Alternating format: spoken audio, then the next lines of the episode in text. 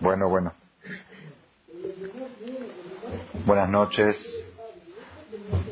La plática de esta noche, hoy martes, para miércoles 21 de Tamuz, 5758, 14 de julio del 98. Estamos en las tres semanas que se llaman Ben Ametzarim, entre Shiva Asar de Tamuz, entre el 17 de Tamuz y Tisha. Son tres semanas de luto para el pueblo de Israel, no se llevan a cabo bodas, fiestas, tres semanas que la suerte del pueblo de Israel no es tan positiva, a tal grado que el Alajá recomienda, no recomienda, advierte, no castigar a los niños, no pegarle a los niños en estas tres semanas, aun cuando hay una justificación para darle una nalgada a un niño, en estas tres semanas no hay que dársela, que puede llegar a ser fatal. Está escrito en su Loya Kueta Talmidim, Mayamim Maelu, que no, y más hay que advertir cuando toca vacaciones, que están los niños en la casa todo el día y a veces se da más la oportunidad, ¿no?, de que hagan travesuras. La mamá tiene que decirle a su hijo, no te puedo pegar porque estamos en las tres semanas, pero acabando Tisha te voy a pegar por la que apunte. La travesura que hiciste hoy a las 5 de la tarde te va una nalgada. Y al otro día de Tisha ya puede darle todas las nalgadas que les debe a cuenta. Así es. Así es. Todo, todo el peligro, todo lo negativo de que los papás le peguen a los niños, que dicen hoy en día la pedagogía moderna, que dice que no es bueno los golpes, es cuando vienen con enojo, cuando vienen instantáneos, instintivos. Ahí es cuando no tiene mensaje. El hijo aprende que cuando una persona está enojado puede pegar. Ese es el mensaje que le enseña el papá al hijo. Por eso es un mensaje contraproducente. ¿Qué, qué siente el niño? No siente el mensaje. Papá se enojó, se le subieron el coraje y me pegó. Pero cuando una persona programa el castigo y le dice al hijo, tal día, tal hora te voy a pegar por la travesura que hiciste la semana pasada, ya no es con enojo, ya es con mensaje, ya. Pues ahí el tema este lo dejamos para otra plática, no es el tema de hoy. Es Vaddai, que la Torah habla mucho del tema de castigar a los niños, hasta físicamente también. Nada más, hoy en día no, porque no hay papás que saben pegar. Y no hay maestros que saben pegar. ¿Ok? Pegan en forma de enojo, de coraje, y eso es totalmente contraproducente. Vamos al tema. Dijimos que estamos en las tres semanas tres semanas que son, como dijimos, no de, no de buena suerte para el Yehudi, a tal grado que un golpe a un niño puede ser peligroso, fatal. También hay recomendaciones en Alajá de no caminar solitario en estas tres semanas por lugares solitarios, en carreteras, eh, no caminar solo decía, en ciertas horas. Hay eh, mazikim, hay duendes que tienen fuerza a hacer daño Dafka en estas tres semanas más que en otras. Son tres semanas de luto para el pueblo de Israel y hay que evitar pleitos con Goim, evitar fricciones. ¿Ok? Tres semanas. Quiero tomar, agarrar un punto. Nosotros vemos que estas tres semanas, siempre, cada año, toca la perashá que vamos a leer este Shabbat, la perashá Pinhas, Ben Elazar, Ben Cohen, tocan estas tres semanas. Hay varios puntos de vista que analizar con esto. Hoy quiero tomar nada más un punto. Nosotros vemos en la historia del pueblo de Israel cuando salió de Egipto, vemos el gran esfuerzo, el gran esfuerzo que hizo Balak y Bil'am Balak era un rey moabita y Bilam era un profeta goy. El esfuerzo que hicieron ambos para destruir al pueblo de Israel, ya que vieron que por la fuerza militar no iban a poder con ellos, porque dos gigantes, dos potencias, como Sihón y Og, cayeron ante el pueblo de Israel. Entonces ellos buscaron una manera de destruir al pueblo de Israel sobrenatural, no una manera natural. Ellos dijeron que el pueblo de Israel tiene su fuerza La fuerza del pueblo de Israel es una fuerza mística, una fuerza sobrenatural, por medio de los rezos, por medio de Dios. Entonces vamos a buscar un goy que también tenga poderes, brujerías o poderes sobrenaturales que pueda destruir a este pueblo. Así fue como Balak trató, intentó de contratar a Bilam. Bilam era un hombre conocido en toda la generación que su palabra, que viajó, era palabra de Dios. Si él decía a alguien que le pase algo, le pasaba. Et asher tevarech meborach, va taor A quien él bendecía era bendito y a quien él maldecía era maldecido. Si él decía alguien que se muera, se moría, que se enferme, se enfermaba, que se haga pobre, se hacía pobre, que lo asalten, lo asaltaban, que lo secuestren, lo secuestraban. Lo que él diga era orden, ley. Tenía ese poder místico, ya lo analizamos la semana pasada, por qué Dios le dio a un goy un poder, una, energía tan fuerte de que todo lo que diga se cumpla. Eso ya lo estudiamos en la conferencia del martes pasado. Pero la Torah nos cuenta de que Balak contrató a Bil'am y le dijo, ve a maldecir a este pueblo. Ya que estoy seguro que militarmente no puedo enfrentarlos, los voy a enfrentar con la mística, con, la, con, la, con poderes sobrenaturales. Tú tienes una fuerza sobrenatural, lo que dices se cumple, lo que maldices es un hecho. Entonces quiero que vayas a maldecir a este pueblo. Y así fue como Bil'am le dijo, necesito consultar a Dios antes de aceptar la propuesta. Y Dios vino en el sueño, le dijo, ¿qué quieres? Dice, no, me vinieron a pedir que vaya a maldecir a este pueblo. ¿Qué le dijo de Hashem a Bil'am? Le dijo, Lotelejimaem, no vayas con ellos, no vayas con los ministros de Balak. Lota Oretam, no vayas a maldecir a ese pueblo. ¿Por qué motivo? ¿Por qué motivo no vayas a maldecirlo? Kibaruch Hu es un pueblo bendecido. Y en un pueblo bendecido no puede recaer la maldición. Es un pueblo que tiene el título de Baruch. Baruch, tiene una etiqueta. Un pueblo Baruch. Baruch quiere decir bendito, bendecido. Es un pueblo que desde Abraham vino, ya le dijo a Hashem, barejeja un Bendeciré a los que te bendigan y maldeciré a los que te maldigan. Luego le dijo a Isaac también, a Jacob, orereja arur, un barejeja baruch, los que te maldicen serán malditos, los que te bendicen. No hay, no hay fuerza sobrenatural que pueda romper el chaleco blindado, vamos a decir así, que tiene el pueblo judío.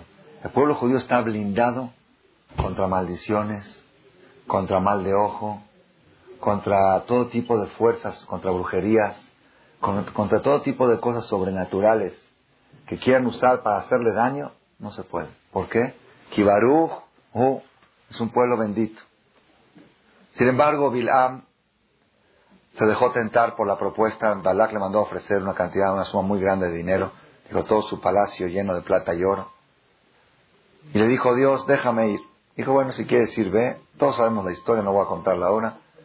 Y Bilam intentó con todas las estrategias, utilizó todas las estrategias sobrenaturales. Él conocía que viajó Liodea Dat León, conocía la sabiduría del Supremo, sabía el momento en que Dios se enojaba. Dios tiene un instante al día que Él se enoja y todo lo que se dice en ese instante se cumple. Nada más que nadie sabe ese instante, Bilam sí lo sabía. Nosotros tenemos que cuidarnos nunca de sacar maldiciones de la boca porque no sabemos si ese es el instante. Pero Bilam sabía calcular el momento exacto. Entonces él dijo, voy a ir allá, donde están los judíos, y cuando vea el momento de coraje de Dios, es un instante. Digo, acábalos. Y se acaban. Y así trae el profeta, dice, recuerda, recuerda cómo Dios cambió su, su, su conducta y todos esos días que Bilam trató de maldecir, Dios no se enojó ni un instante cosa que es, es ley que Hashem se enoja, y rega por un instante al día, en esos días que Bilam trató de maldecir a por Israel, Dios no se enojó. Y no, no pudo maldecirlos. Cuando quería maldecirlos, empezaba a hablar y le salían bendiciones. Quería decir, qué desgraciados que son, Si Tobu aleja Jacob, qué bonitas casas tiene Jacob, qué bonito pueblo. No pudo, no pudo maldecir. Tres veces intentó maldecir. Dijo, bueno, vamos del otro lado, quizá viéndolo del otro lado le cae más el Ainara. O vamos de acá, quizá le echamos el ojo por allá. Del lado norte, del lado sur. Le dijo Balak, voy a hacer siete misbejot, siete altares, frente a Abraham, Isaac, Jacob, Moshe, Aarón, Yosef, frente a todos los patriarcas, voy a hacer un altar. Ellos hicieron altares para Dios, yo voy a hacer siete. Y voy a darle muchos sacrificios a Dios, con tal de que acepte mi maldición, que quiero maldecir a este pueblo. Y no funcionó. Y ven para acá y ven para allá, y Bilam lo llevó Bamot Baal al otro lado. No pudo, no pudo, por más que intentó, porque este pueblo es un pueblo Baruch. Baruch quiere decir un pueblo que está, no un judío, es imposible que alguien le pueda dar una maldición, porque tiene el título de Baruch. Toda cosa que tiene el título de Baruch no puede recaer sobre él la maldición. Ni la maldición, ni la brujería, ni el mal de ojo, no hay.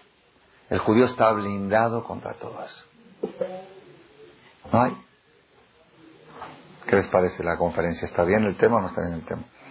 Está raro, ¿verdad? Está raro, pero ahí te vamos a aclarar.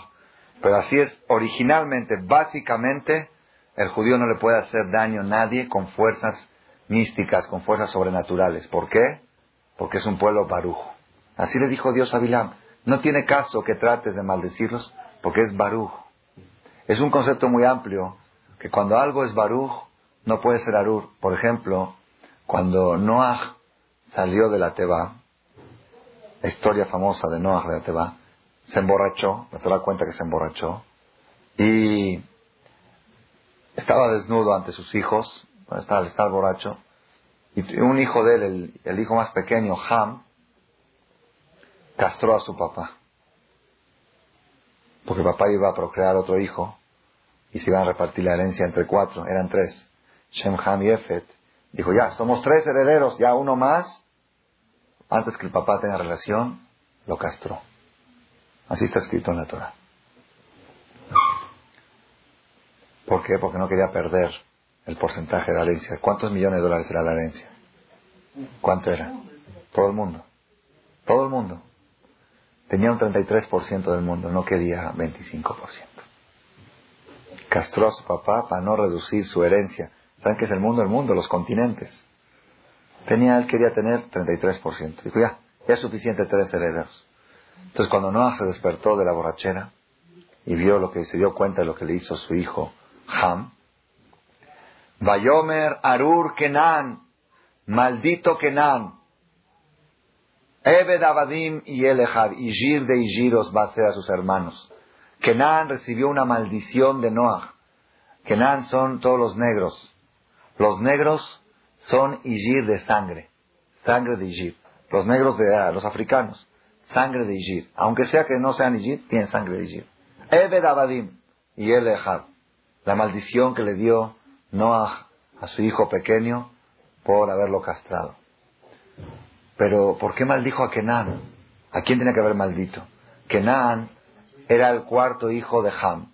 Ubne Ham, los hijos de Ham, Kush o Mitzrayim, Ufut, Uchnan. Kush o Mitzrayim, Ufut, Uchnan. Son cuatro hijos de Ham. Entonces, el cuarto hijo de Ham era Kenan. Entonces dice la Gemara, le dijo Noah, tú, tú me privaste de traer el cuarto hijo, yo maldigo a tu cuarto hijo. Entonces por eso maldijo a Kenan que era el cuarto hijo de Ham. Pero preguntan los Jamim, ok, está bien. Está maldijo a Kenan porque era el cuarto hijo. Pero ¿por qué no maldijo también a Ham? El que hizo el pecado. Arur Ham. Maldito Ham. El que hizo el pecado. No, maldijo a su descendencia y al cuarto hijo porque quiso evitar. ¿Y el que hizo el pecado no hay que maldecirlo? Dice el Midrash. Cuando salió Noah de la Teba, está escrito, Elohim et Noach vet banav. Bendijo Dios a Noach y a sus hijos. Ya que fueron bendecidos por Dios, ya no puede recaer la maldición. Ya no podía Noach decir Arur Ham, porque Dios dijo Baruch Ham. Dios cuando salieron de la Teba dijo Baruch Noach, Baruch Shem, Baruch Ham, Baruch Jefet. Bendijo a Noach y a sus hijos. ya que recibieron la bendición divina, no hay maldición en el mundo que le pueda recaer. Puedo maldecir solamente al hijo de Ham, que no estaba en el momento de la bendición que Hashem bendijo. Por eso no estaban, no vivían. En la Teba estaban nada más los tres hijos de Noah. ¿Ok? Por eso maldijo al hijo de Ham y no a Ham. Entonces vemos este concepto, que algo que tiene la bendición divina, no puede haber maldición. También, esto lo he oído un jajam algo precioso. Dice, todos sabemos que hay una maldición que Dios dijo, con el sudor de tu frente comerás el pan. Es la maldición que se le dio a Adán por haber cometido el pecado del Etzadat. Es una, es una, ley, ley. ata peja tojal lejem. Con el sudor de tu frente comerás el pan. Sin embargo, a tal grado que Maimónides dice que la persona que tiene parnasá, que le va muy bien, y no necesita sudar para ganar el pan, ¿cómo va a cumplir con esta maldición? Es una ley. Dice Maimónides que haga ejercicio y que sude antes de comer. Maimónides que es bueno por salud, la persona necesita hacer ejercicio y sudar antes de comer, y con eso cumple con la maldición, ata pejal, para que el aparato circulatorio empiece a funcionar el aparato digestivo también. Entonces es bueno hacer ejercicio antes de comer. Desde ata peja, con el suelo de tu frente comerás el pan. Entonces preguntó un rab, dice, ok, ¿cómo cumplimos con esta ley en Shabbat? En Shabbat no trabajamos y hacer ejercicio también se prohíbe en Shabbat. No sé, no se puede hacer ejercicio en Shabbat. ¿Se puede sudar en Shabbat? ¿No? El que quiere divertirse sí se puede, jugar sí, pero hacer ejercicio por salud está prohibido en Shabbat. Entonces, trabajar no se puede en Shabbat. Y hacer ejercicio tampoco. ¿Cómo cumplo en Shabbat con esta ley que dijo Dios con el sudor de tu frente comerás el pan? Con el sudor del viernes. No. Cada día hay que sudar. Sí, ¿cómo? Dijo este jajam, está escrito, Vaivare Elohim Mashevi. Bendijo Dios al día séptimo. Está escrito en la creación del mundo. Vaivare Elohim. Ya que lo bendijo Dios, cuando Adán pecó ya no podía recaer la maldición sobre ese día. La maldición pudo recaer sobre los seis días, pero sobre el Baruch, sobre el que tiene la etiqueta de Baruch, no puede recaer la maldición. estamos viendo nosotros este concepto tan fuerte, tan, tan, tan profundo, que algo que recibe la bendición divina no puede recaer ninguna maldición, no puede recaer ni un mal de ojo, no puede recaer ni una brujería. El pueblo judío tiene etiqueta de Baruch. Baruch, todos los que estamos presentes tenemos atrás una etiqueta que dice Baruch. No es nuestro nombre, ¿eh? Voy a cambiar el nombre. es Pero el la etiqueta es Baruch. Baruch quiere decir bendito. Bendito. No hay, no hay maldiciones, no hay mal de ojo, no hay brujerías, nada. Nada en el mundo sobrenatural puede hacerle daño al judío porque él tiene la etiqueta de Baruch. ¿Ok? ¿Estamos de acuerdo? Así es lo que estamos entendiendo de la Torah. Entonces ahora surge la pregunta. Todos sabemos que el cuidarse del mal de ojo, todos sabemos de las brujerías, todos sabemos de maldiciones. Ahí está, nos dijimos antes que no hay que sacar una maldición porque puede ser que justo en ese momento eh, se cumpla. ¿Cómo? Uno dice, yo ya no me interesa nada. Si ya me dijo el jajam, ya dice la Torah que el pueblo judío es Baruch, pues ya, se acabó.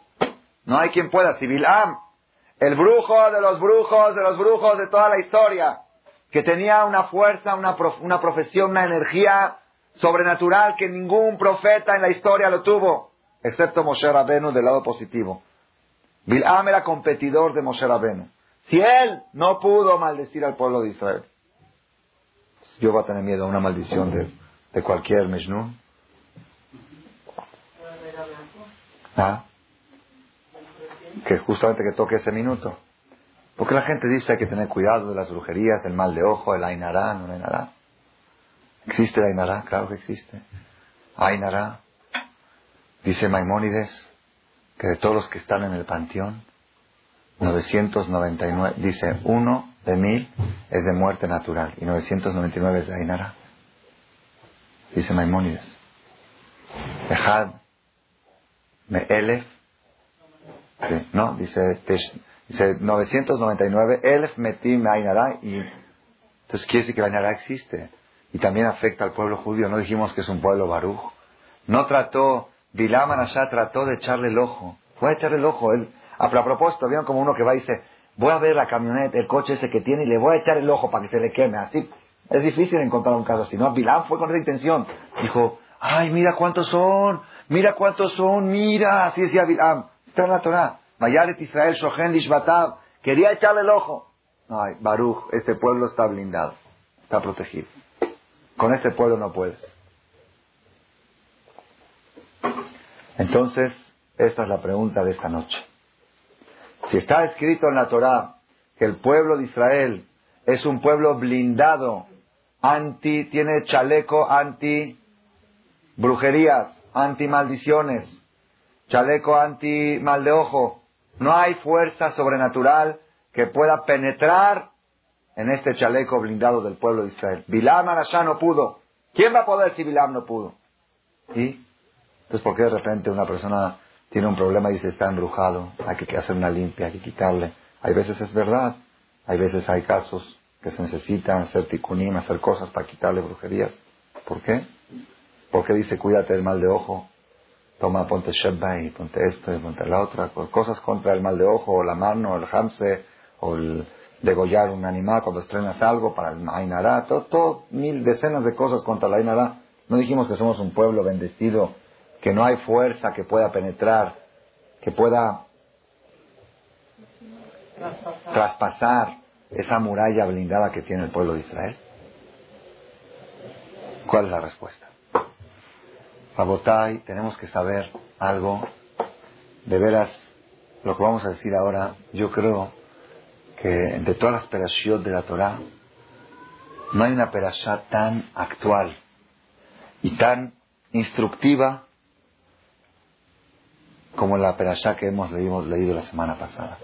En lo que corresponde a la inseguridad, lo que corresponde al temor que todas las personas tenemos que alguien nos quiera hacer daño o daño físico, o daño con su boca, o daño con su ojo. Cada vez que uno estrena algo, está temblando, ¿verdad? No, no pasa a veces. Estrena algo y dice, no quiero que me lo vean, no quiero. Bueno, ¿para qué lo, para qué lo compraste? No, pues lo voy a esconder, después lo saco.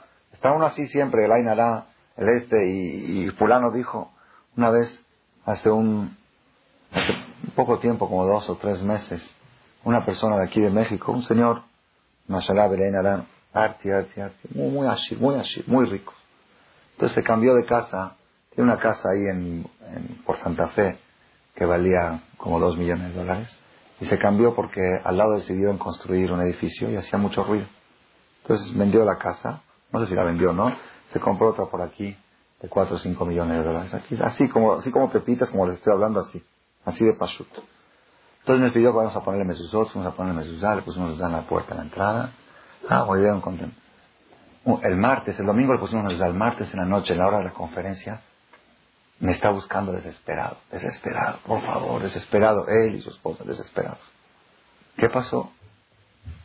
No me encontró a mí, buscó a otro jajam, no encontró a otro jajam, hasta que localizó a una persona, y esa persona a las once y media de la noche fue a su casa, se, vistió, fue. ¿Qué pasó? Que encontraron abajo del, lavadero, no sé, no sé si del, donde lavan la ropa o hacia abajo encontraron como una especie de muñeco, no sé, algo así, un muñequito chiquito. Y la muchacha le dijo que es el muñeco de la muerte. Y la esposa está temblando, temblando, temblando, que es un muñeco de la muerte, que seguro los, los dueños anteriores se lo dejaron para desearle la muerte y que ese muñeco trae muerte, que no sé qué. Y estaba pálida y sufriendo y llorando y, y sudando la señora y el señor desesperado, no sabían qué hacer. Entonces vino este señor, le dijo, tíralo a la basura y Berajá los tranquilizó, los calmó. Al otro día fui yo también a darles, a calmarlos un poquito, 24 horas, no durmieron toda la noche. Muñeco de la muerte. El pueblo judío está blindado. Kibaruju, su pueblo bendecido. Muñeco de la muerte. No sabía que existía eso, existe algo así. Parece que existe, ¿no? Alguna forma que, que representa. Bueno, no sé, no sé ni qué era, no sé nada, no me interesa tampoco. Rabotai, el tema nuestro es este. Todos, todos tenemos miedos, todos, me incluyo a mí mismo, más cuando la situación en el país es difícil, cuando hay inseguridad. Como me dijo una persona la semana pasada, el Shabbat, estamos caminando ahí en la calle, me dice, la primera vez en la historia de México, un señor como de 60 años, pero es la historia de México que antes salía a la calle uno lo piensa dos veces.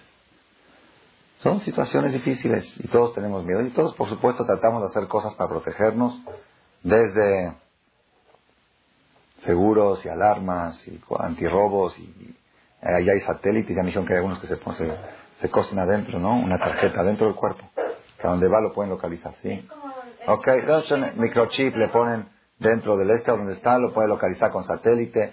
Cada quien busca, otros tienen más, buscan por otro lado, hacen mitzvot para proteger. Cada persona que hace una mitzvah adquiere un ángel defensor, así se la llamará, un guarula. Cada mitzvah que hace es un guarula. No está fácil, muy, muy buena. Tefilín, un guarula, se da acá otro guarula, te suba otro guarula, eh, talet, otro gasistito, otro guarula, netirate de la mañana. Entonces la persona antes salir a la calle hace 10, 20 guarulas y ya lo acompaña, pues ya va más, más protegido. No, así es, así es, así es. Es increíble, así es Metziut, así es la realidad. La realidad. Yo hoy salí a la calle con mis hijos, iba a a llevarlos a nadar en la mañana y estaba con miedo. Todos, todos tenemos miedo antes de salir. Y justo entra una persona y me dice, estoy juntándose de acá para una... ¿eh?". Dije, ahí está, ahí Dios me mandó al guarula, toma, aquí está. Si te están, si yo lo rechazo, estoy rechazando al guarula, te están ofreciendo un guarula, quizá está decretado algo y me mandaron la oportunidad para protegerme, la voy a rechazar.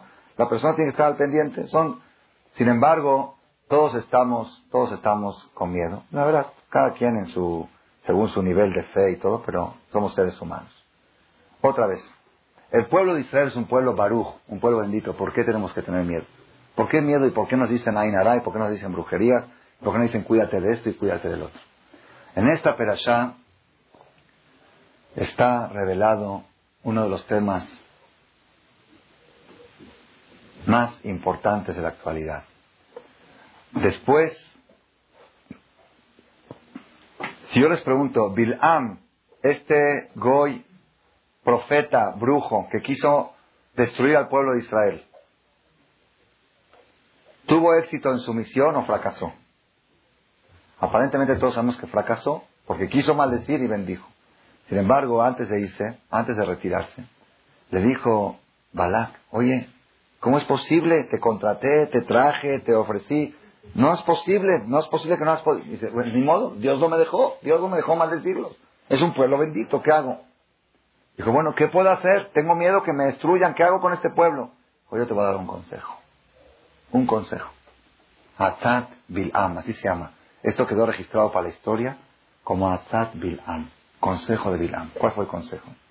Le dijo, yo sé que este pueblo, mientras Dios esté con ellos, nadie puede con ellos. Por eso decimos Alamak. Si Dios está contigo, es un pueblo bendecido. Nadie puede. Nadie puede. Cuando está alguien protegido por Dios, no hay quien pueda, no hay. Es imposible, no hay. Kibaruju es un pueblo bendecido. No hay quien pueda.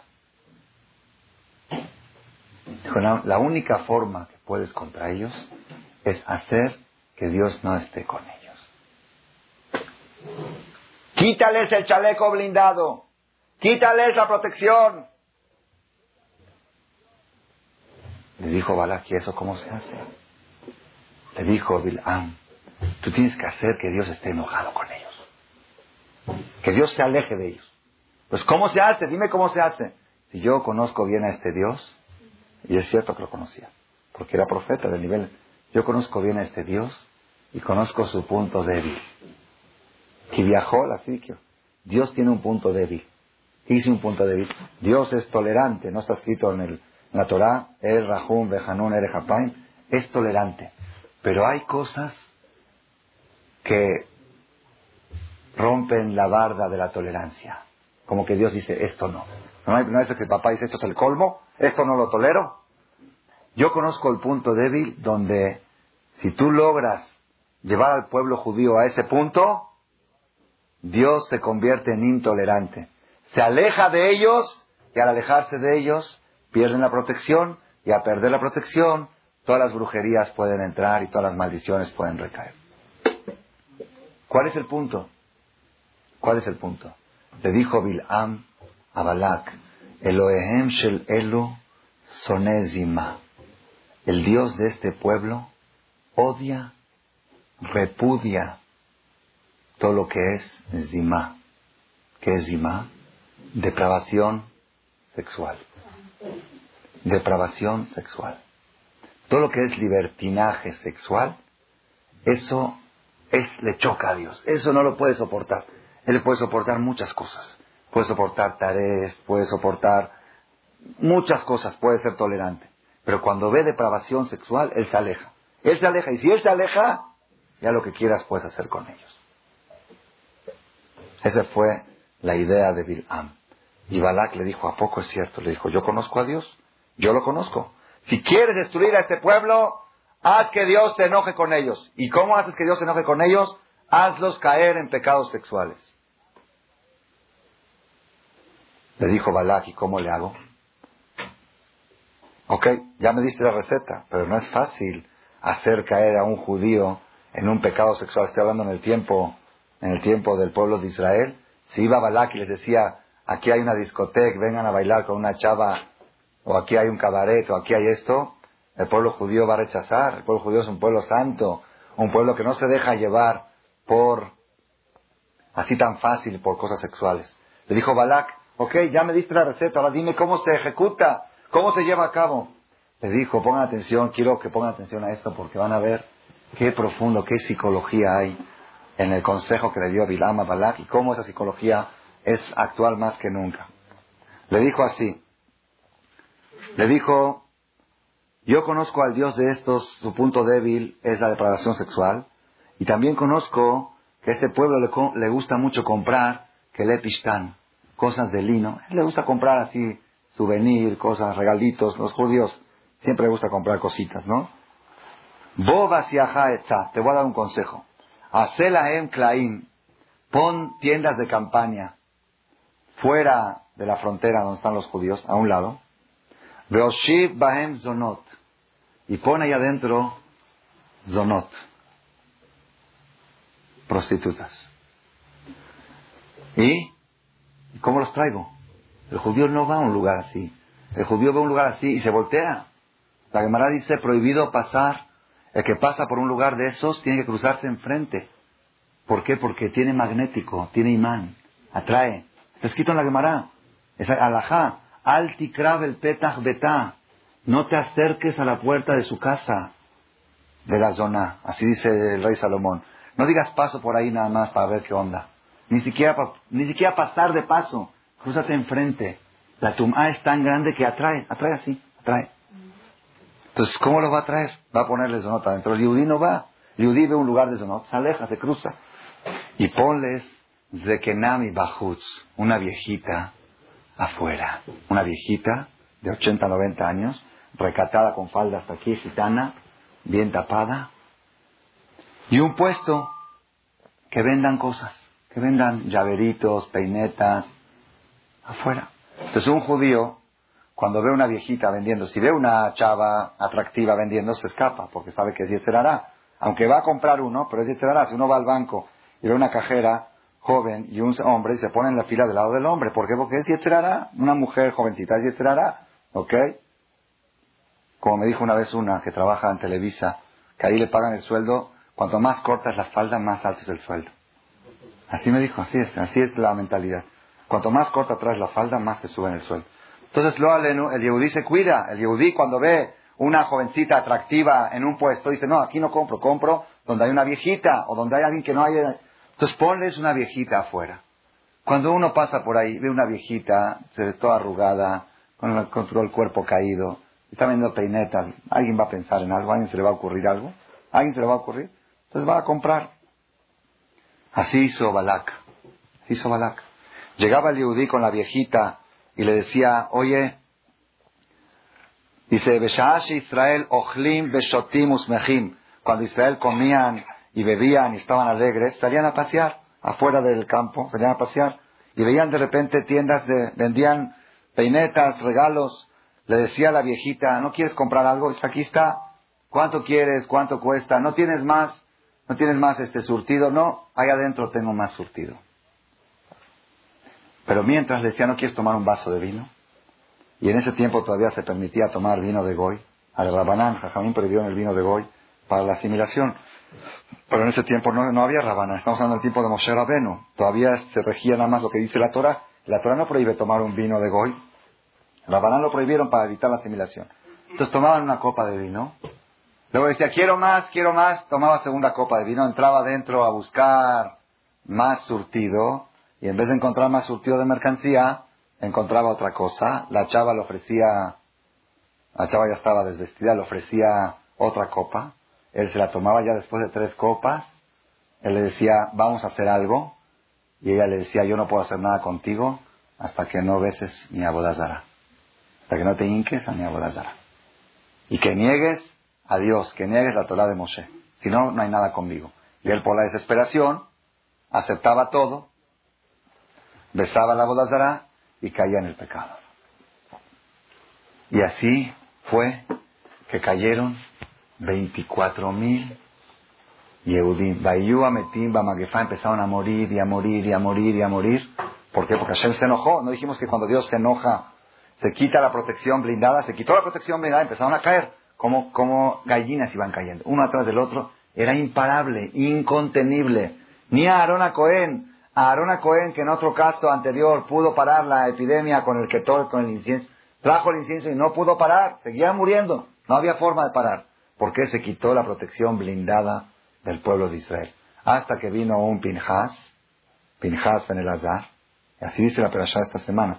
Nada más que sepan que esta perashá, cada vez que hay un tour, en el momento de Brit Milá, abren esta perashá. Lo ponen ahí en, la silla del Yahuan Naví, ponen el Humash abierto con esta perashá. Es una costumbre. ¿Qué dice la perashá? Pinhas ben Elazar ben Aaron Cohen. ¿Qué hizo Pinhas? Vio a un presidente comunitario, un presidente de una de las tribus de Israel. Esos eran los presidentes comunitarios en el tiempo de antes. Habían 12 tribus, 12 presidentes. El presidente de la tribu de Shimon, Zimbri ben Salú, fue y se agarró a una midianita que era Cosbi Batsur, hija del rey de, de, un rey moabita, de un rey. Y ella dijo, ella tenía instrucciones de no aceptar acostarse con ningún hombre más que con Moshe Rabén. Así, así la instruyeron. Se fue desnuda y hacer caer a Moshe. Hasta que no llegues a Moshe no pares. Y la paraban en el camino, nada, nada, yo voy hasta Moshe. Entonces, por supuesto, no pudo llegar a Moshe en el camino. La paró el presidente de una tribu, que era eh, eh, Ben Salú, y la agarró así, se la agarró de su cabello, tenía un cabello todo güero así largo, la agarró de su cabello y se la llevó ante Moshe y le dijo, oye, ¿me puedo acostar con esta? Le dijo, no, es Goy. Le dijo, ¿y a ti quién te permitió casarte con una Goy? Tú también te casaste con una Midianita. La esposa de Moshe era Midianita, pero era antes de la entrega de la Torah. Antes de la entrega de la Torah no había judío y Goy. Antes de la entrega de la Torah no era, no había, era los hijos de Jacob con quién se casaron, con Kenanitas. No había judías. Ok, después de la entrega de la Torah empieza judío y Goy. Dijo, ¿a ti quién te permitió casarte con la Midianita? Así lo avergonzamos en público. Si tú puedes, yo también puedo. Y se la llevó a la carpa y la hermana cuenta cosas, atrocidades. Dice que 400 veces la acostó con ella en esa noche. Así trae cosas, cosas rarísimas, cosas exageradas, ¿no? De, depravación. Era así la Gis. Y estaba Moshe Rabenu y Aarón llorando porque no sabían qué hacer. No sabían qué hacer. Toda la tribu de Shimón se pusieron para defender, para proteger a su líder del pecado que estaba haciendo. Y si ya el presidente de la tribu cae, pues ya, ¿qué puedes esperar? De los que siguen, ya está, están del otro lado, lo halen. Entonces vino este Pinhas, que era nieto de Aarón Cohen, Pinhas en el Azar, que al fin después se convirtió en el Yahweh Naví. Este era el Yahweh Naví. Después su cuerpo se convirtió en ángel. Pinhas en el Azar, Ben Aarón Cohen, dijo esto no puede ser. Se acordó que hay una alajá que dice que el que se acuesta con una goy se lo puede matar en el momento infraganti. No es pena de muerte, pero infraganti se lo puede matar. Entonces dijo, yo lo voy a matar. Pero ¿cómo va a ser tan rodeada la carpa por la Gemara cuenta? Dice que agarró su lanza, agarró una lanza y la volteó, la usó como bastón. Se disfrazó de viejito y entró así. Dijo, yo también quiero, yo también quiero. ¿Por qué nada más él? Yo también quiero acostarme con ella. Así entró. Dijeron, falta un jajam más que caiga. Ya cuando los jajamín caen, ya está. Ya, permite todo. Imagínense lo aleno. Ya, ya, si, si el jajam está viendo el mundial el día del domingo, ya, todo el mundo lo va a ver. Ya, el jajam, ya, jajam, ya, mitzvah. Entonces entró este pinjas, así como viejito, con la lanza en forma de bastón. Cuando llegó a la carpa, se metió, volteó el bastón, se puso como un león y los clavó a los dos juntos. Dice que los clavó en su sexo y los levantó los levantó y los sacó afuera. Dijo, esto le va a pasar a que se acueste con una goy. La Gemara dice que diez milagros sucedieron. Un milagro que no se cayeron los cuerpos hasta abajo, se mantuvieron arriba. Otro milagro que no sangraron. Él es Cohen, Pinjas era Cohen, no podía tocar a un muerto. No se murieron hasta que él los soltó. estaban vivos ahí arriba, en la lanza, clavados en la lanza. Otro milagro que nadie lo, atacó a Pinjas cuando vio lo que estaba haciendo. Hubo diez milagros que le pasaron a Pinjas cuando hizo esta acción. Dice la Torah, Pinjas ben Elazar ben Aarón Cohen, Eshivet Hamatiel calmó mi furia, me albené Israel, del pueblo de Israel, cuando él se enceló, Velo bene Israel de no exterminé al pueblo de Israel con mis celos. Dios estaba enojado tal grado que Barminan ya venía lo peor, lo que no sucedió con el becerro de oro, lo que no sucedió con todas las persecuciones, lo que no sucedió iba a suceder en ese momento, el exterminio del pueblo. Un hombre que supo frenar la cosa, calmó la furia de Borola. Y este hombre, este hombre, quedó registrado para la historia como el Naví. Este es Pinjas. Pinjas vivió como 400 años físicamente. Se, se cambió su nombre a Eliahu. Fue el profeta Eliahu. Y después subió físicamente al Shamaim, como cuenta el profeta, que su cuerpo se desintegró y subió al Shamaim. No, hay, no hay tumba de Eliahu. ¿Alguno conoce la tumba de Eliahu Naví? No existe. Su cuerpo no, no murió en este mundo. Y ese es el Eliahu Naví que le cantamos cada vez que hay un Brit Milá. Ese es el Eliahu Naví que cantamos el sábado de la noche, que esperamos Bimeraya Boeleno y Mashiach Ben David. Este es el famoso Eliyahu Naví. ¿Quién fue Eliyahu? ¿Cómo se originó Eliyahu Naví? Le dijo a Kadosh Barujú, por ser que él fue el que calmó la furia y que evitó el exterminio del pueblo, la gen emor, por eso dile a él, inenino tenlo es veriti shalom. Yo le hago un pacto de paz con él, daitalo zaró harab, él y su descendencia para siempre, verit que un pacto eterno, él va a ser lo máximo de la humanidad, va a ser el Naví por haber salvado al pueblo de Israel del exterminio total. Hoy en día, si minar, nos enteraríamos que una persona va a un jajam, va a, una, a un cabaret y ve a un judío con una goy y lo balacea. ¿Qué hacen? ¿Cómo puede ser?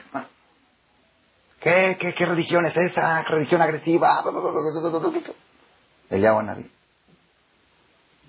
¿Ok? No digo que nadie lo vaya a hacer Balminano, ¿ok? No son, pero que pregunten antes de hacerlo, ¿ok? Pero de todos modos, para que veamos cómo, cómo es la gravedad del tema este de la relación de un yudí con Goy.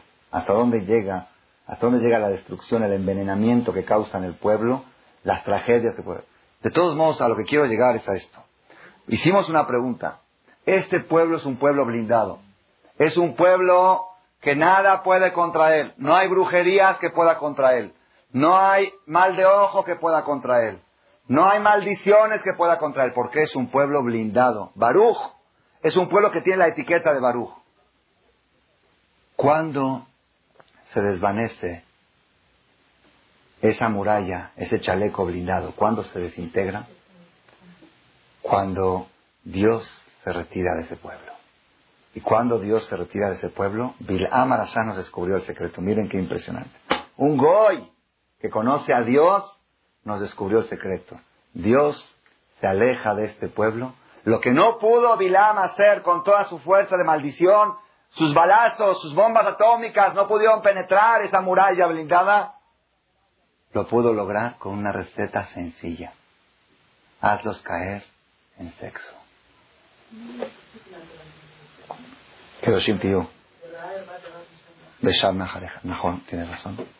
También en la Torah está insinuado que no vea a Dios en ti inmoralidad sexual y va a voltear su cara de ti. Beshab Najareja. Así dice la Torah en la Perashá Kitetse. Tiene razón. Es que yo todavía no llegué, estoy en Pinja. ¿Ok?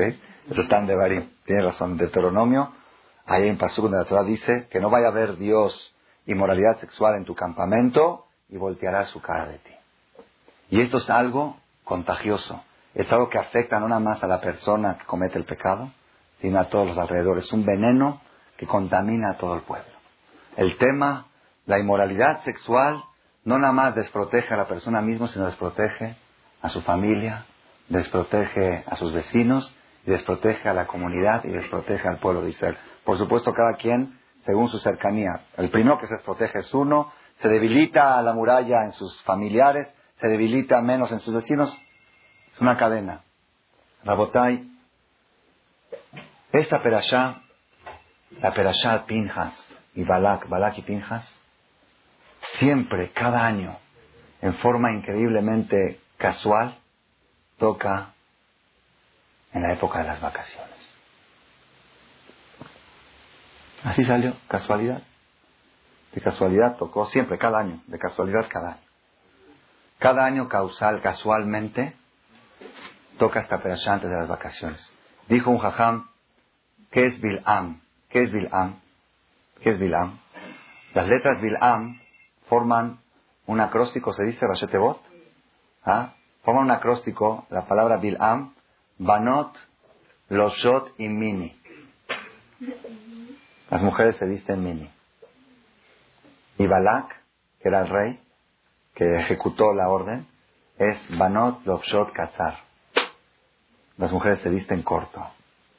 Corto, lo más corto posible, para economizar a los fabricantes que te venden más caro, menos tela.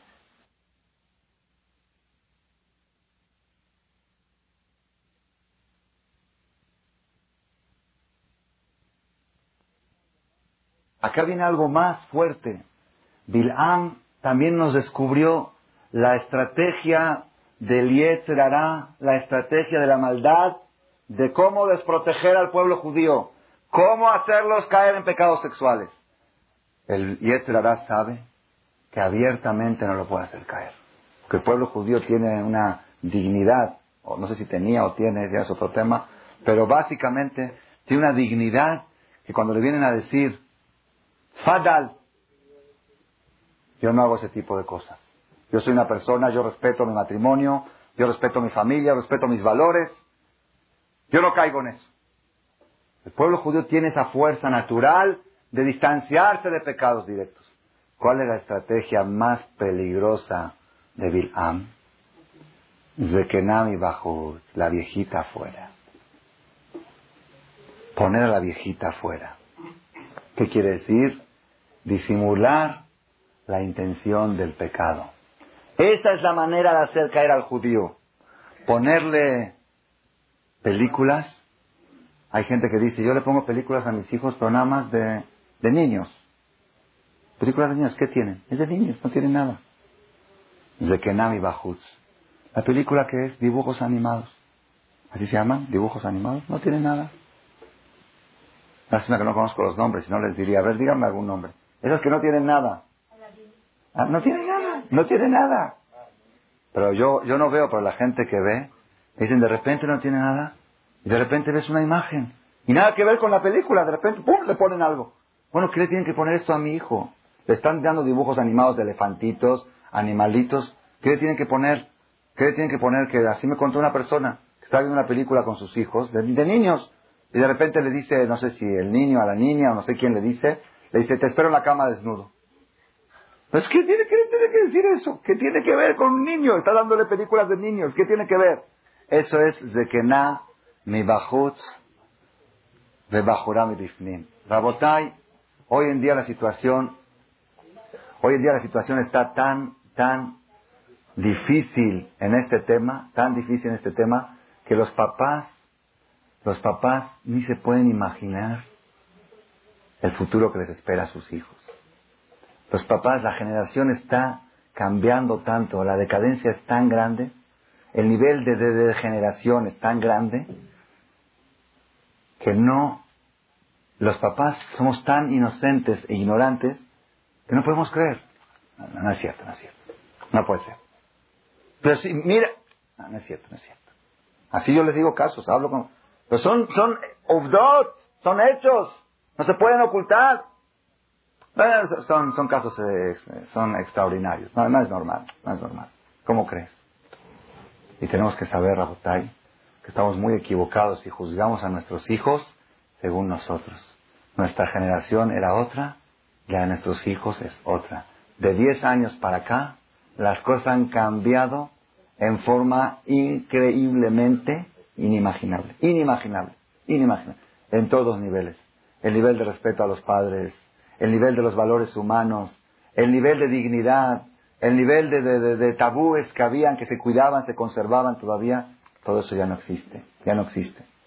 Es, hoy en día es casi improbable, improbable que una niña llegue a su boda virgen.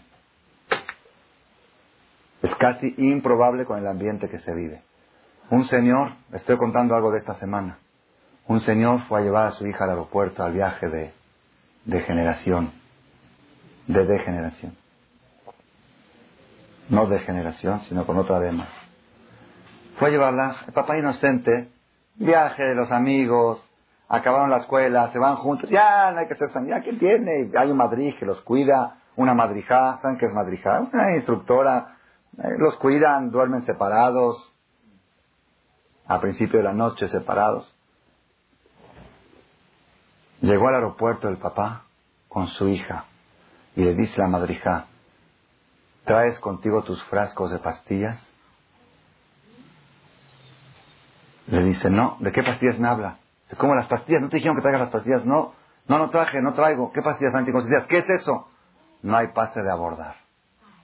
No hay. Si no hay frasco, no hay pase de abordar. No queremos problemas y no queremos sorpresas. Es condición para el viaje. Estoy dando testimonio de primera persona. Persona presente ahí. Dijo, es condición para el viaje. Si no, no subes al avión. Le dijo papá, vete a la farmacia, compra las pastillas a tu hija y sube. ¿Saben qué hizo el papá? Agarró a su hija de la blusa, así la agarró, la cargó y se la metió al carro. Dijo, no te vas a Israel. No te vas de viaje. Llegó a su casa, a una escuela de las más moderadas de las liberales, de la más conservadora, de la más religiosa de las no religiosas. Vamos a decir de la menos mala, vamos a decir así que para entendernos, de la escuela más alta de las, de las más conservadoras, no de las religiosas, por supuesto. Hay, hay dos grupos, hay escuelas seculares, seculares, laicas, no voy a decir nombres, si quieren nombres después les digo. Hay, okay, bueno, hay escuelas seculares y hay escuelas religiosas. Las escuelas religiosas son la Yeshiva, este, Yosef y Emuna. Son tres escuelas religiosas. Todas las demás, ok, son escuelas seculares. La mejor de las escuelas seculares. La mejor, de veras la mejor. Este señor regresó a su casa y él tiene tres hijos más pequeños que están en la misma escuela. Le dijo a su esposa, le dijo, ahorita mismo los cambiamos de escuela. Ahorita estoy esta semana. Fue a aconsejarse con el jajam. Le dijo, si tengo problemas de shalom bay, de matrimonio. Le dijo el jajam, un jajam importante de Polanco. Jajam bastante tranquilo. No fanático. Le dijo, con los hijos no se juega. Si esto estás viendo con tu hija mayor, ya no tienes lo que pensar en tus hijos menores. Y vas y los inscribes. Le dijo a la esposa, hoy mismo nos vamos a la Fontaine. O a la Fontaine de allá o a la Fontaine de allá. Hay dos La Fontaine. Uno para inscribir a los hijos, otro para el divorcio. Dijo, no hay, no hay dos caminos. Así le dijo. Dijo, con mis hijos no juego. Con mis hijos no juego. Con los hijos no hay juego. Bueno, ¿por qué así tan decidido? Ya los inscribimos, vamos colegiaturas, ya pagamos todo. Pagamos, me vale lo que pagamos. Con mis hijos, yo, yo lo vi, el papá lo vio, es que ya no son cuentos. Cuando a una persona le cuentan, ¿qué dice la gente? La sonará, chismes, son rumores. Él estuvo en el aeropuerto con su hija. Y la madrigala dijo, va, ve a la farmacia, le compra los frascos y ahí recibes el pase de abordar. Lo vio con sus ojos.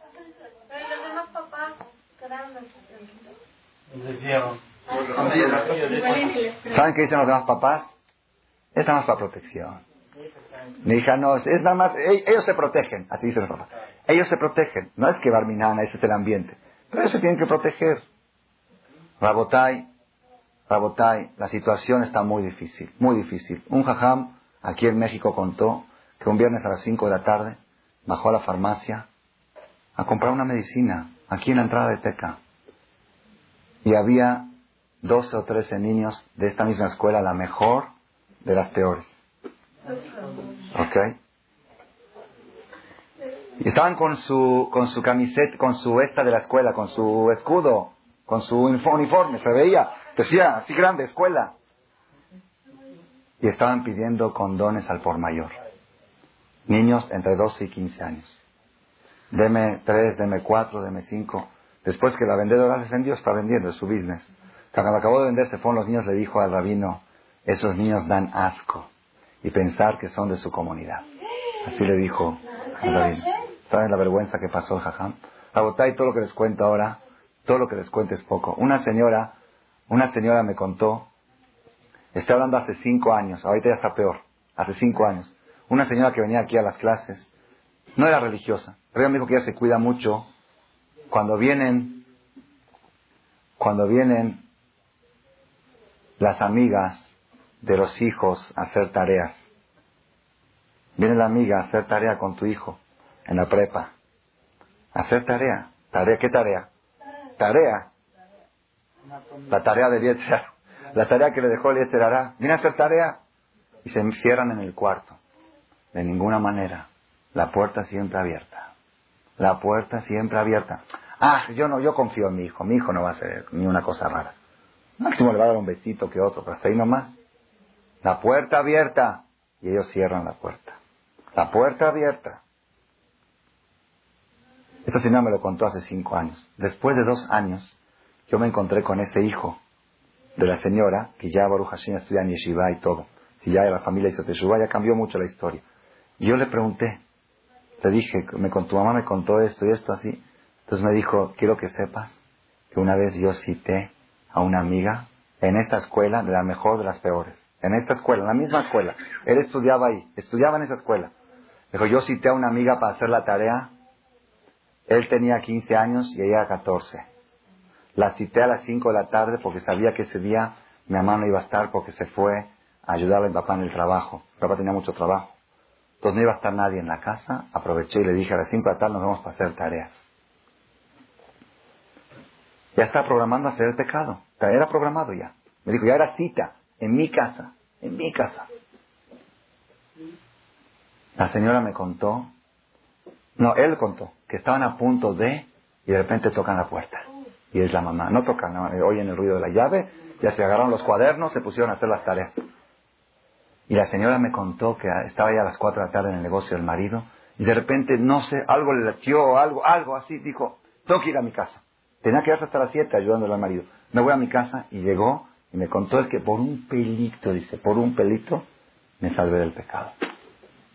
Niño de 15 años con niña de 14.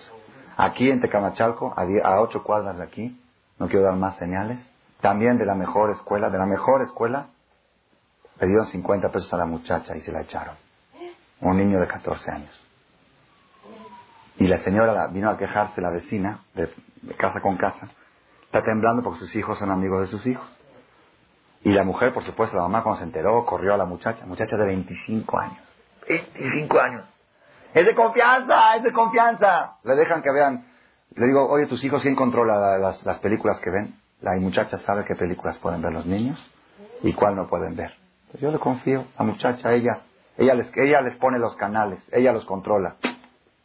25 años la muchacha en la casa y su hijo de, 3, de 14 años se la echó por 50 pesos. ¿Saben cómo estaba la mamá? ¿Y saben cómo estaba la vecina, la otra?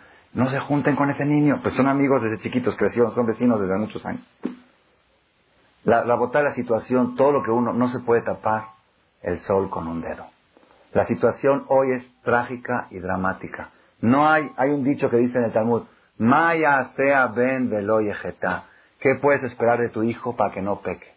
Ya no tienen la culpa, no tienen la culpa, no tienen la culpa.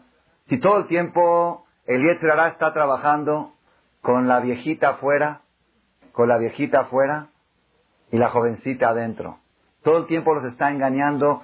Yo digo, hoy estuve pensando, dije, cuando estaba preparando esta conferencia, dije, hoy podemos hablar de la viejita afuera, hoy hay viejita afuera, hoy ya ponen a la, a la, a la, a la, boom, lo ponen afuera.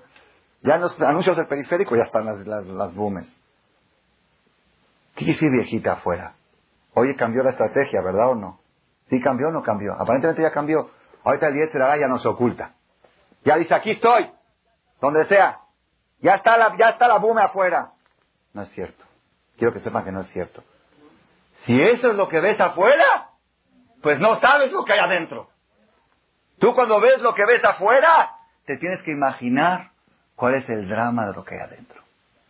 Si se pueden exhibir en el periférico ya brasieres en vivo, pues ya no te puedes imaginar lo que está. Esta es la viejita, esta ahora es la viejita, esta es la viejita. ¿Ya me entendiste lo que estoy diciendo? Esta es la viejita de 80 años. Esta es la gitana de los tiempos del Talmud.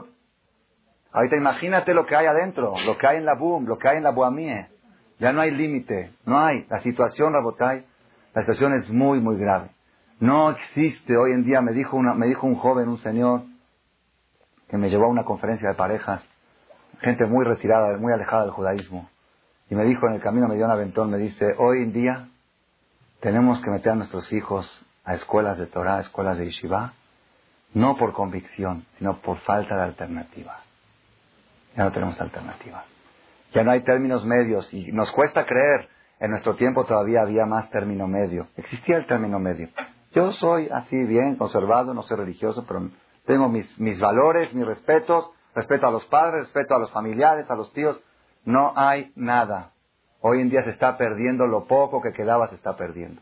En los únicos lugares que todavía se está conservando y cada vez con más energía y con más fuerza, con más hincapié. no digo que estamos tampoco en los yeshivot súper protegidos, pero, pero se está luchando. Y hay armas para luchar, hay armas para luchar. Tienes Torah, tienes mitzvot, tienes bardas, hay, hay restricciones. Rabotai, no se puede jugar con los hijos. No se puede jugar esta perashá. Esta perashá, hay papás, hay señores que dicen, yo voy a lugares, van de vacaciones a lugares. Si yo ya estoy blindado contra el sexo. Yo veo mujeres y no me, no me afecta. Hay que mandarlo al psiquiatra. El que ve mujeres y no le afecta, hay que mandarlo al psiquiatra. Pero hay gente que dice, prefiero creerme que soy un, que soy usted un, eh, un enfermo mental y, que, poder ir a todas las playas y a todos los lugares. No sé si se enteraron lo que pasó hace dos semanas con la fiesta en el hotel. ¿Si se enteraron o no se enteraron? Bueno, están... ¿Ah? No saben de qué fiesta en el hotel. Todos los, los muchachos. A ver, cuenta por favor tú porque tú eres de primer mejor fuente. Ah, te contaron también. Ok. Después de una graduación Ajá, ajá, ajá. No unos muchachos. Se pusieron de acuerdo, parece, de varias escuelas. Graduación de de secundaria o de prepa. ¿Secundaria o de prepa era? Era secundaria. Secundaria, no de prepa. Secundaria, secundaria, también escuché secundaria. De secundaria, rentaron todo el hotel para ellos, todo el hotel. Un piso del hotel, hotel, hotel con playa, ¿sí? Y ya no puedo seguir yo hablando porque ya es falta de respeto al lugar si hablo las cosas que pasaron ahí, los corrieron del hotel. Los corrieron del hotel. Las chavas ya andaban sin brasier. ¿sí? Los corrieron de, de secundaria, está hablando, es secundaria, graduación de secundaria. Y también es de la mejor de las escuelas, ¿eh? No estoy hablando de las escuelas ya liberales, comunistas, socialistas, estoy hablando de las mejorcitas, de la misma escuela. No, no quiero decir ya nombres, ya para no, ya, el que quiere entender que entienda. Rabotay, la clase de hoy, la conferencia de hoy es esta. Si nosotros, lo que es el nombre de la escuela, te estoy diciendo que es la mejor de las que no tienen Torah. Entonces ya nada más queda las que tienen Torah. ¿Para qué te tengo que decir nombres? Es que de las mejores que no tienen Torah hay Bueno, también después les digo nombres, ¿ok? De en síntesis.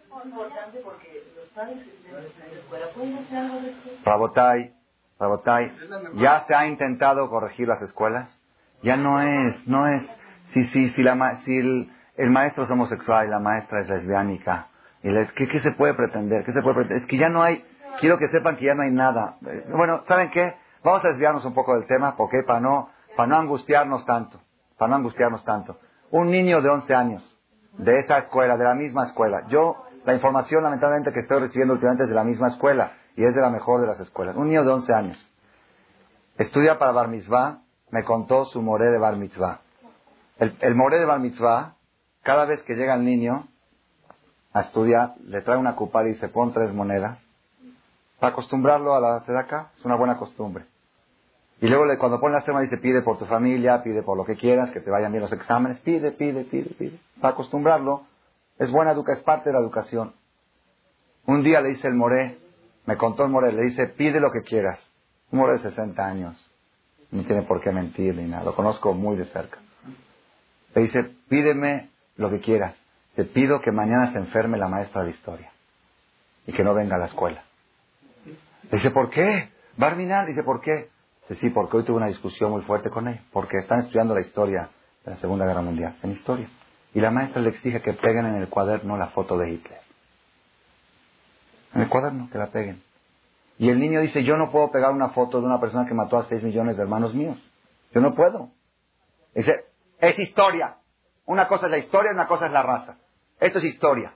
Y historia tienes que pegar y si no traes la foto te repruebo. Entonces vino, puso de acá el niño. Miren, que, miren qué inocencia del niño. Puso de acá para pedirle a Dios que se enferme esta maestra. Y que no venga mañana a la escuela. Escuela judía. Ya no son escuelas judías, son escuelas de judíos. No son escuelas judías. alguien puede pensar que en la mochila de tu hijo de la escuela, esa judía, tiene un manual, un libro de lectura. ¿Cómo es? A ver, ¿quién sabe los datos exactos? Las primeras tres hojas viene una foto de Chucho, otra foto de, del otro y otra foto del otro.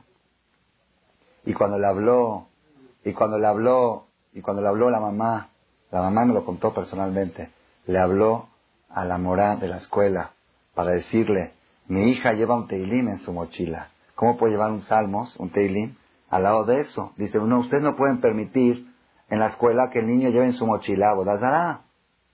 Abodazará. Entonces, ¿qué hizo la mamá esta? Le habló a la mora más religiosa de la escuela. Hay una mora encargada de los asuntos religiosos. Y de veras, creo que ella personalmente, creo que es Shomer Shabbat o algo así, una mora que es la mora, la, la mora de la escuela. ¿Ah? Sí, la mora de la escuela, la mora. Le habló y le dijo, oye, dijo, esta me va a entender, porque no va a hablar con otras. Dijo, esta me va a entender. Le dijo, por favor, ¿cómo es posible que le exijan a mi hija llevar este libro en la mochila si al lado lleva un teilim? No es posible. Yo aparte, yo no puedo soportar que mi hija lleve cargando con ella un máximo, no puedo soportar. ¿Sabes qué le dijo la mora? Dijo, creo que te equivocaste de escuela que pusiste a tu hija. Tú tienes mentalidad muy atrasada y tienes que cambiar a tu hija a la yeshiva. Dijo, pues ya lo, ya lo había pensado hace mucho y ahora me ayudaste a tomar la decisión. La moral más religiosa de la escuela. Por eso digo, me estoy desviando para que veamos que el problema ya no tienes, ya está, ya está, está fuera de control, ya está fuera de control.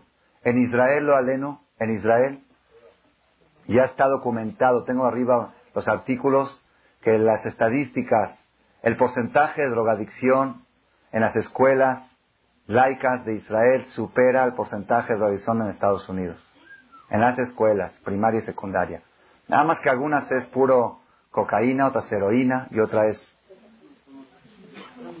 Rabotai, tenemos que saber que hoy día, yo sé que cuesta creer, cuesta creer y cuesta aceptarlo. ¿Por qué cuesta aceptarlo?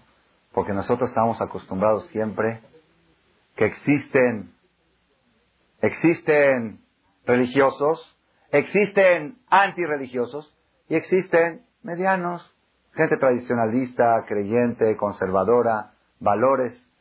Antes de la llegada del Mashiach está escrito en el Talmud que se van a acabar los medios, se va a polarizar la sociedad. Está escrito en el Talmud, que es uno de los síntomas de la época mesiánica. Se va a polarizar, y se, se van a ir a los extremos. Estamos viviendo esa época y no podemos jugar con nuestros hijos. Yo le dije a un señor, le dije, oye, estás oyendo todo esto y todavía el año que viene vas a mandar a tu hijo a la misma escuela. ¿Saben qué me dijo? Es que ya pagué las inscripciones. Yo les hago una pregunta, una pregunta, una pregunta. Una persona que cerró un dinero en el banco o en una inversión a un año, cerrado un año. ¿Cómo es cerrado un año? Cierras un dinero a un año, si cortas en la mitad, pierde los intereses de todos los meses que pasaron. Eso quiere decir cerrado un año, ¿verdad? ¿No así es o no? Creo que es así, ¿no? Plazo fijo. Plazo fijo. ¿Qué pasa si cortas en la mitad? Tienes una emergencia. ¿Qué pierdes? Multa y pierdes los intereses de los últimos. Ok. Tienes metido todo tu capital en, una, en un fondo de inversión y después, a un año, plazo fijo, ¿eh?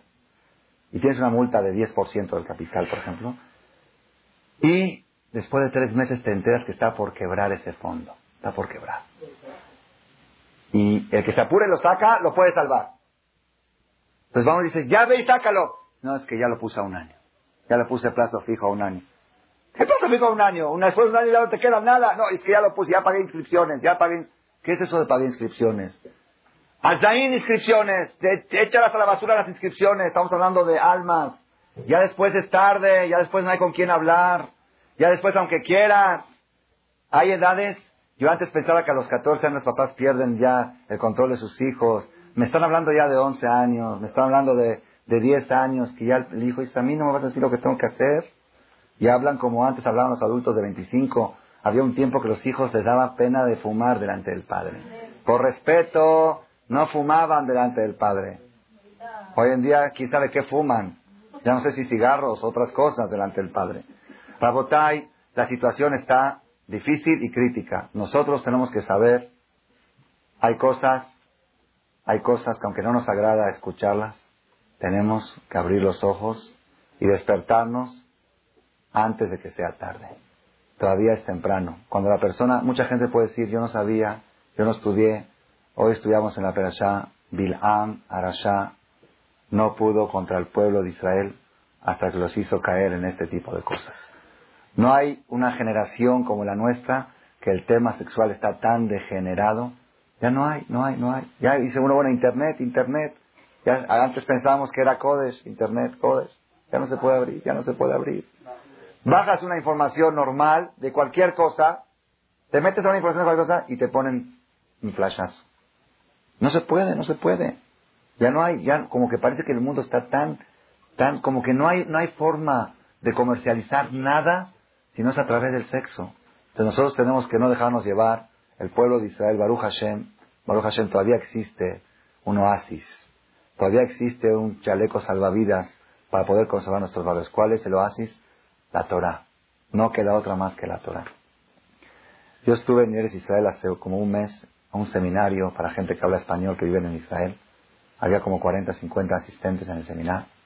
Se me acercó una pareja, un señor como de 35 años, la señora de 30, gente muy preparada, Ashkenazim, Yiddish, de todos los dos universitarios, gente de buena posición económica, gente muy elegante, guapos los dos, así bien. Me pidieron una cita, una cita se postergó, el seminario fue jueves, viernes y sábado. Entonces, al final les di la cita el viernes, en la noche, a las 12 de la noche, después de la conferencia. Los atendí ahí. Dijeron que era de cinco minutos nada más. Nos quedamos a las 3 de la mañana. Entonces la señora me dice que ella no cree en Dios. Ya había oído 10 conferencias. No cree en Dios. Ella cree en todo tipo de... Me empezó a decir en fuerzas, eh, energías, eh, en el aura. Yo hablé del aura, dijo en el aura y así cree. Si cree en cosas espirituales, pero no, no, no exactamente en Dios. Le dije, todo lo que tú le llamas fuerzas, a eso le llamamos Dios, ¿ok? Bueno.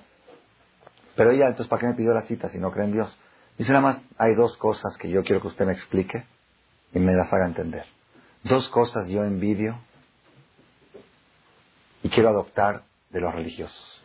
Una, la luz que se ve en las parejas religiosas, en los matrimonios se ve una química, una luz.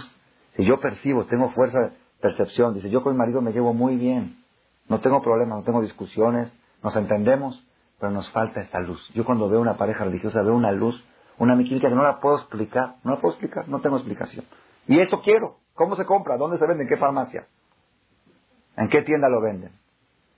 Y segunda cosa, que envidio de los religiosos, también no sé dónde se compra, es el respeto de los hijos a los padres. Dice, yo veo como el hijo corre a besar la mano al papá y como papá a tus órdenes y a mí se me cae porque mi hijo de 11 años ya no me pela, ya no me pela. Mi hijo de 11 años en Israel, mi hijo de 11 años, le digo algo y me voltea la cara. Dice, esas dos cosas quiero yo del judaísmo. No creo en Dios, pero quiero esas dos cosas. Entonces dialogué con ella, les expliqué. Y al final del seminar, acabando el seminar, se paró ella. Cada quien dice su impresión, qué es lo que aprendió. Se paró ella y dijo todo lo que aprendió, agradecimiento y todo, y que promete a partir de, de, hoy empezar a cuidar Tevilá, separarse 13, 12 días de su marido y estar con el 18 al mes, como dice la Torá, y cambiar a sus hijos de escuela secular a una escuela ortodoxa, no religiosa. En Israel hay secular, religiosa y ortodoxa. Ortodoxa.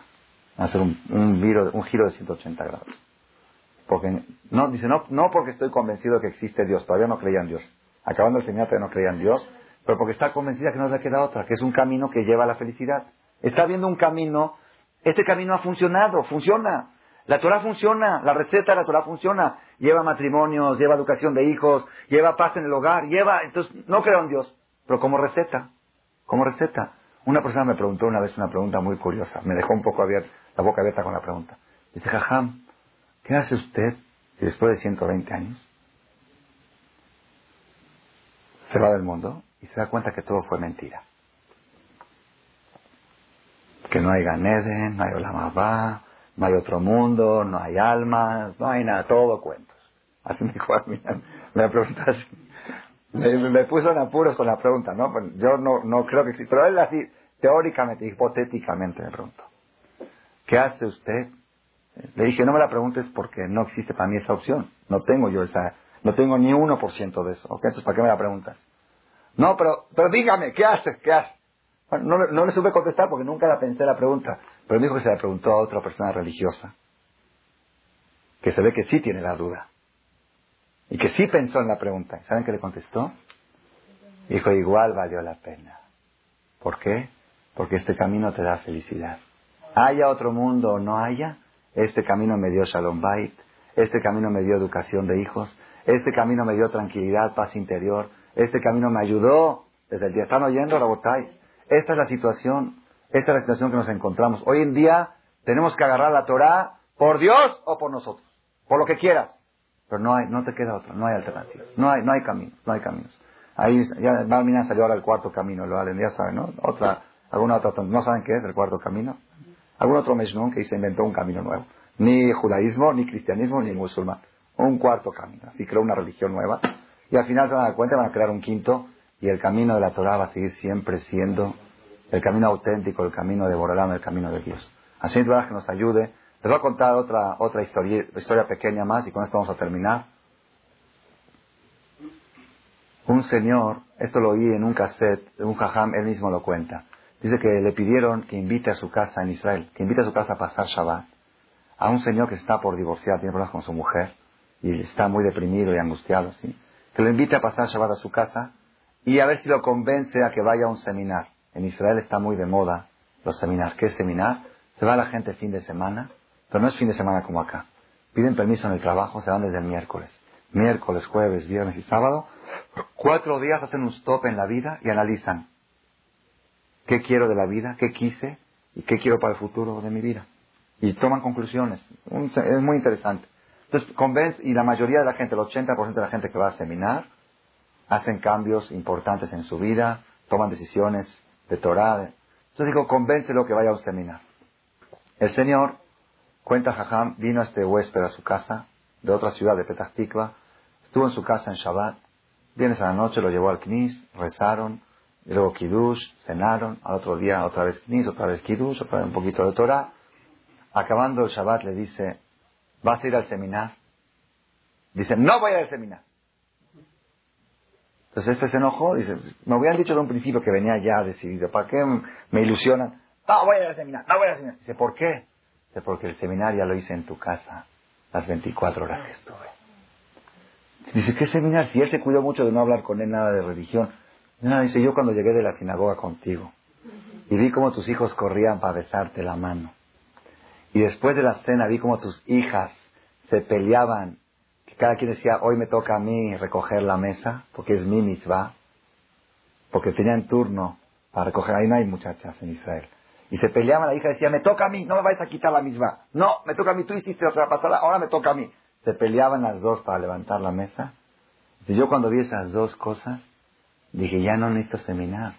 Si esto es lo que la Torah lleva a un matrimonio, a una familia, ya, yo no necesito que me convenzan de nada. Hoy en día estamos en una, tenemos que tomar las cosas con sistema pragmático. Ya basta de filosofiar y basta de pensar hipótesis y teorías prácticas. en la práctica, el método más funcional para ver, para Shalom Bait, para educación de hijos y para tener felicidad y tranquilidad es el método de la Torah. Vamos a agarrarnos al método de la Torah Vamos a pegarnos a él. Donde más Torah haya, mete a tu hijo. ¿Y sabes qué?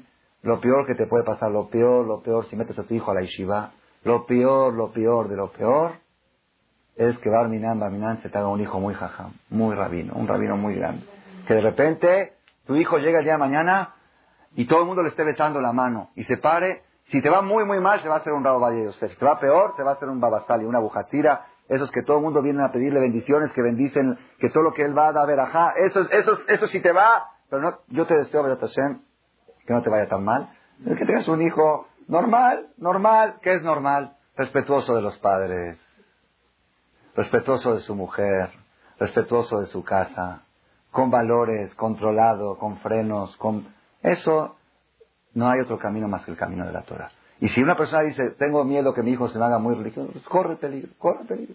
¿Qué peligro prefieres correr? ¿Ese o que esté gay? ¿O que esté haga otras ¿Qué se ríen? ¿Por qué se ríen? ¿Estoy hablando yo? ¿Estoy fuera de onda o estoy en la onda? En Israel, en Israel ya, ya, ya es normal, ya es normal. En Los Ángeles hay templos que casan hombres con hombres y mujeres con mujeres. Y hay sinagogas judías reformistas que los casan. ¿Por qué, por qué, nos, por qué nos tapamos el sol con un dedo? No, mi hija no, no, mi hija no. Que tu hijo no y que tu hija no. No hay garantía y no hay seguridad. Torah y Torah y Torah. Ponlo en el nivel más. Ahora, yo les digo otra vez. Si ustedes me preguntan, ¿y si lo meto en la yeshiva, tú me garantizas? Yo les contesto. Si tú haces todo tu esfuerzo de darle la mejor educación judía y después falla, ya tú puedes dormir tranquilo. Pero si tú, por motivos subjetivos que pagaste las inscripciones y que, colegiaturas más baratas o, por, o que la sé, porque porque cosas así, por, por todo tipo de detalles pequeños, arriesgaste el futuro de tus hijos, nunca te lo vas a perdonar a ti mismo si algún día Barminán llega a pasar algo. Los papás, nosotros, no somos responsables de lo que va a pasar con nuestros hijos. Nosotros somos responsables de darles la mejor educación. Y después de darles la mejor educación, ya podemos dormir tranquilos. Lo que pase ya está en manos de Boreolam para que darles la mejor educación. La mejor educación, yo cuando llegué aquí a México hace 15 años me preguntaban, ¿a qué escuela vas a meter a tus hijos? Dije, dígame cuál es la más fanática. La negra, la negra. La que todos dicen que no, esa no, esa no. La más, pero la más, no hay una más, más, así más, que todos dicen que son locos. A esa la quiero meter. Al manicomio, ahí lo quiero meter. ¿Por qué? Porque yo no quiero tener remordimientos de conciencia el día de mañana que le podría haber dado un poquito más a mi hijo. Le di lo máximo, lo máximo de lo máximo. Y si después con todo y todo me dijo uno y cae con la carrera, ¿qué hay con la carrera? En la Yeshiva no hay carrera. Seguro que puede haber carrera. Eso es la parte que es mentira, que puede haber carrera. Yo les digo una cosa, más vale, más vale tener hijos sin carrera que carrera sin hijos. ¿De qué te sirven seis diplomas, seis bachilleratos y doctoratos si ya no tienes hijo? ¿De qué te sirve hijo millonario si ya no tienes hijo? Prefiero tener hijos pobres, pero hijos, que tener rico, riqueza sin hijos. La persona tiene que saber qué está en juego, qué está en juego, no dejarse llevar por todo tipo de eh, carreras, Yo prefiero tener hijos analfabéticos, que no sepan escribir ni leer español, pero que sean Bene Adam, que sean seres humanos, que sean respetuosos, a tener hijos súper cultos y preparados y que, que cada cosa que le dices te dan un sermón, ¿sí? Y que son bestias en su conducta. ¿Para qué los quiero? ¿Para qué los quiero? ¿Para qué quiero toda su sabiduría? ¿Para qué me sirve su inteligencia? ¿Para qué me sirve sus negocios si no son Bene Adam? Tenemos que tener escala de valores clara. Primer valor es Bene Adam. Bene Adam. Hombres, seres humanos, respetuosos. Ya no hay nada. Respeto, respeto. Segundo, Torah. Tercero, español. Cuarto, inglés. Quinto, natación. Sexto, karate. Séptimo, así, hay que tener escala de valores. karate, karate. Y, y no pasa nada sin karate. Tu papá, tu abuelito no sabía karate y vivió muy bien, no pasó nada. No, no, no, no, no, no. Karate, karate, karate. ¿Qué es karate? Karate y bejolev. Decimos de Kipur. karate. Parece que sin karate no hay Kipur. No hay. Karate y bejolev gritan karate, karate. Ya no hay. matrimonios se están destruyendo por el karate. Cosas, ustedes no saben las cosas que llegan por el karate, porque ahí en el karate vio a la maestra del karate y, al pecho de la otra, y operaciones de bustos y cirugías de shahuarustos, todo, todas cosas, cada cosa que llegan se agarra uno de la cabeza, cosas que no las escuchamos nunca. Rabotai, vamos al Hazek, vamos a reforzarnos, ahora que estamos en las tres semanas, vamos a tomar más precaución con nuestros hijos, y vamos a ver de si la persona, hay un dicho que dice, Abale Hermes, el que quiere purificarse, Dios lo ayuda. El que de veras toma la decisión esta noche, yo quiero crear un futuro más seguro para mis hijos. Y yo sé que va a haber muchas dificultades, presiones sociales, presiones de mi abuelito, de mi papá, de mi mamá, pero cuando uno va a hacer una inversión económica y ve que está que hay algo mal, pues no le, le valen las presiones. Yo voy a salvar mi capital. El capital que tenemos son nuestros hijos. El que toma la decisión esta noche, Hashem va a abrir las puertas para encontrar el camino, para meterlos en la Torah, para tenerlos conservados dentro de esta ola de mar y que Hashem nos ayude a verlos crecer y florecer, que podamos estar siempre orgullosos de ellos. Amén. Amén. Gracias por su atención a este shiur del Rav Malech. Les recordamos que pueden visitar la nueva página de shemtov.org en el internet www.shemtov.org. Actualmente la página cuenta con varias secciones. Noticias sobre las actividades de Shem Tov a nivel mundial, escuchar o bajar las últimas conferencias del Rav Malech, escuchar o bajar la alajá del día, imprimir o estudiar desde su computadora la perashá de la semana, estudio diario de Gemara, Daf Yomi en español, sincronizar su iPod con podcast, un manual para crear su propio CD de las conferencias que existen en la red, adquirir libros con entregas internacionales con la metodología del Rav Malech de español, fonética y hebreo simultáneamente, así como ubicar las ciudades en donde se reparten CDs a nivel mundial. Es que la misbot y muchas gracias.